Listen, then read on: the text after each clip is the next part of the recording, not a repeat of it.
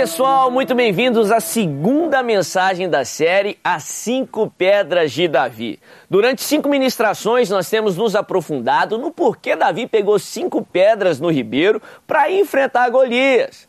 Nós sabemos no fim da história que uma única pedra foi suficiente para derrubar o gigante. Mas, como nada na Bíblia é por acaso, cada detalhe ali no texto nos ensina algo. Durante cinco ministrações, eu tenho compartilhado cinco verdades, cinco princípios sobre o porquê Davi escolheu aquelas cinco pedras para também nos ensinar como nós devemos enfrentar os Golias e os gigantes do dia a dia. A primeira ministração foi com o tema O Deus das Vitórias Completas. Sim, Davi acreditava que Deus é Deus de vitórias plenas. Ele é Deus do de uma vez por todas. Quando ele prometeu que o dilúvio nunca mais assolaria a face da terra, nunca mais assolou. Jesus ali no Calvário, ele disse estar consumado, está feito. A vitória foi de uma vez por todas. Se você quer conferir essa mensagem, clica aqui no link, com certeza vai ser uma bênção para você. O título da nossa segunda mensagem é o seguinte: valorize o que você tem. Valorize o que você tem. O texto que eu quero ler com você hoje está lá no livro do profeta Samuel, 1 Samuel capítulo 17, a partir do verso 38. A Bíblia diz assim: Saul vestiu Davi com a sua própria túnica, colocou-lhe uma armadura e lhe pôs um capacete de bronze na cabeça. Davi prendeu sua espada sobre a túnica e tentou andar, pois não estava acostumado com aquilo. E disse a Saul: não consigo andar com isso, pois não estou acostumado. Então tirou tudo aquilo e em seguida pegou o seu cajado, escolheu no riacho cinco pedras lisas, colocou-as na bolsa, isto é, no seu alforge de pastor, e com a sua tiradeira na mão, aproximou-se do filisteu. Como eu falei, o título da nossa mensagem é Valorize o que você tem. Sim, eu estou falando no imperativo, é para que você tome ciência e ativamente valorize o que você tem.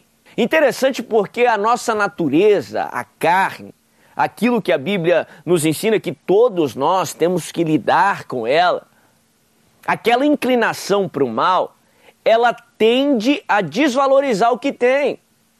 Todo ser humano, naturalmente, ele vai desvalorizar o que tem. Você precisa ir na contramão disso e reconhecer e valorizar o que você já tem. Nós ficamos muito preocupados com aquilo que ainda não alcançamos. Muitas vezes ficamos inquietos com aquilo que Deus ainda não fez.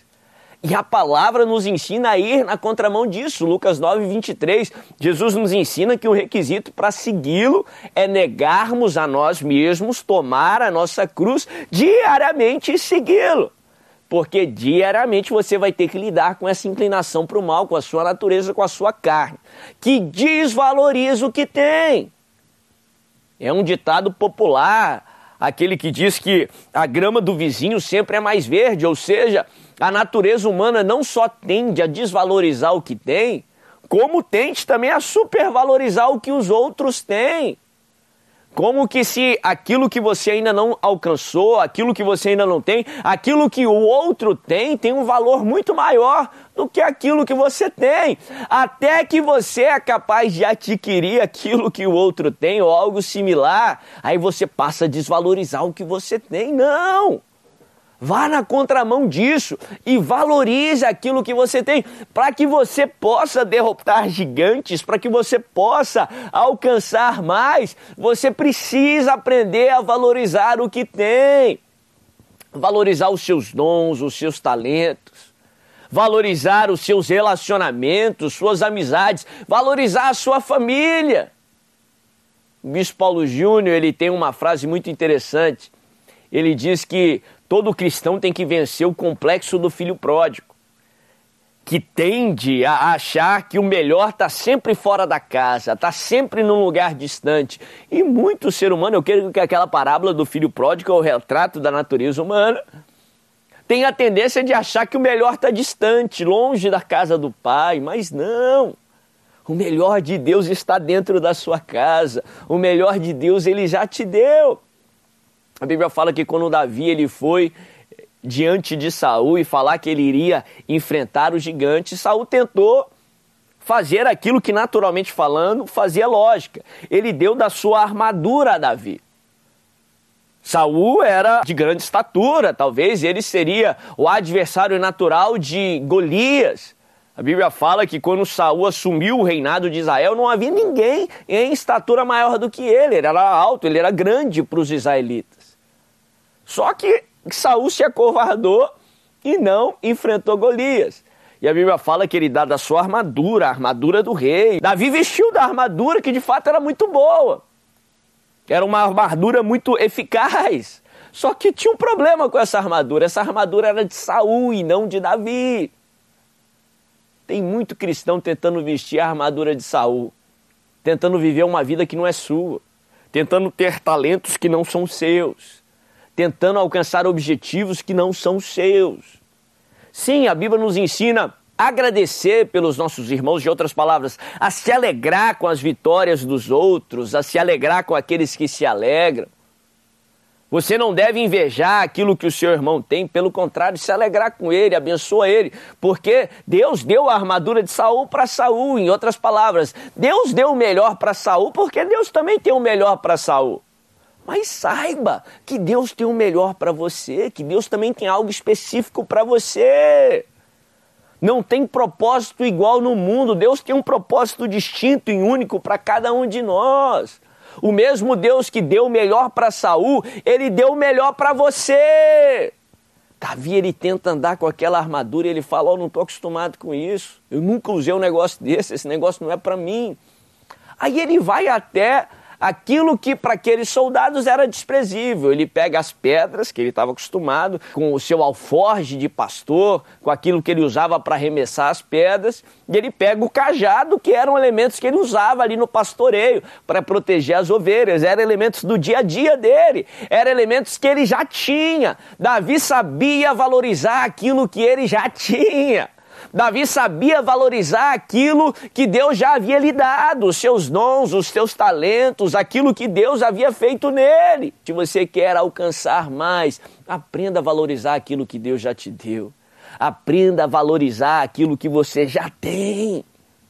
Todos os milagres na palavra de Deus, de capa a capa na Bíblia, se você procurar, você vai perceber que eles começam com algo que a pessoa já tinha. Lembra do milagre do profeta ali com aquela viúva? Ele pergunta: o que, que você tem na casa? Um bocado de farinha, um bocado de azeite, o que, que é que você já tem?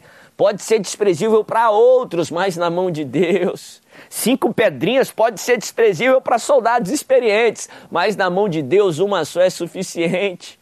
Quando Jesus ele vai multiplicar pães e peixes, ele não pergunta para os discípulos o que eles ainda não tinham, ele pergunta para os discípulos o que é que vocês já têm cinco pães e dois peixinhos para uma multidão. Naturalmente falando, é desprezível, mas na mão de Deus faz um estrago, na mão de Deus alimenta uma multidão, ainda vem em abundância, ainda sobra cestos cheios. Valorize o que você tem. Quando você aprende a valorizar, e, lembre, isso não é algo natural, você tem que se esforçar para isso.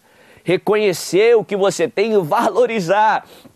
Aí você abre caminho para que Deus possa fazer infinitamente mais na sua vida. Se você quer vencer os Golias que estão adiante de você, não se preocupe ainda com o salário que você não conquistou, com o carro que você ainda não tem, com aquelas qualidades que você gostaria de ter. Sim, a vida cristã é gradual, é de constante crescimento. Você vai alcançar mais coisas, não pense que você não irá alcançar mas até lá, valorize o que você tem. Ainda que seja um bocado de farinha, um pouquinho de óleo, cinco pães e dois peixinhos, ainda que seja uma habilidade apenas de pastor, que não se encaixa ali no meio dos soldados, valorize o que você tem, para que Deus possa te dar ainda mais. Seja grato por tudo que Deus já fez, para que Deus possa fazer infinitamente mais. Se você quer vencer Golias, valorize o que você tem em nome de Jesus. Se essa mensagem falou com você, curta esse vídeo, se inscreva no canal se você ainda não fez, ativando as notificações.